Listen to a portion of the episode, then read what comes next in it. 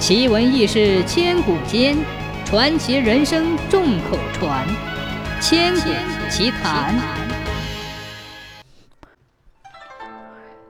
战国末期，赵国有两名名将，一位叫廉颇，一位叫赵奢。他俩屡立战功，为赵国做出了很大的贡献。赵奢的儿子赵括从小就喜欢读兵书。谈起排兵布阵，头头是道。但是赵奢很为儿子担心，因为他知道赵括只有空洞的战术理论，毫无作战经验。如果将来带兵打仗，一定是要吃败仗的。赵奢死后不久，秦国任命白起为大将，率领一百万秦军攻打赵国。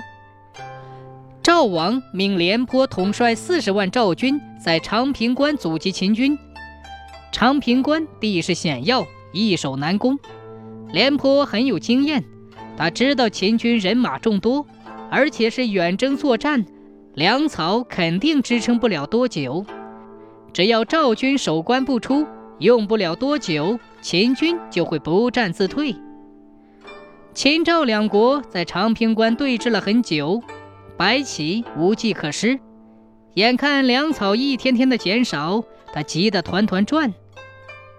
后来，白起派奸细到赵国散布谣言，说秦军除了赵括之外，谁也不怕。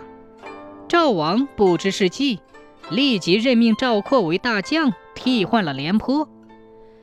赵括一到前线，就指挥赵军和秦军展开正面的交锋，结果中了白起的埋伏。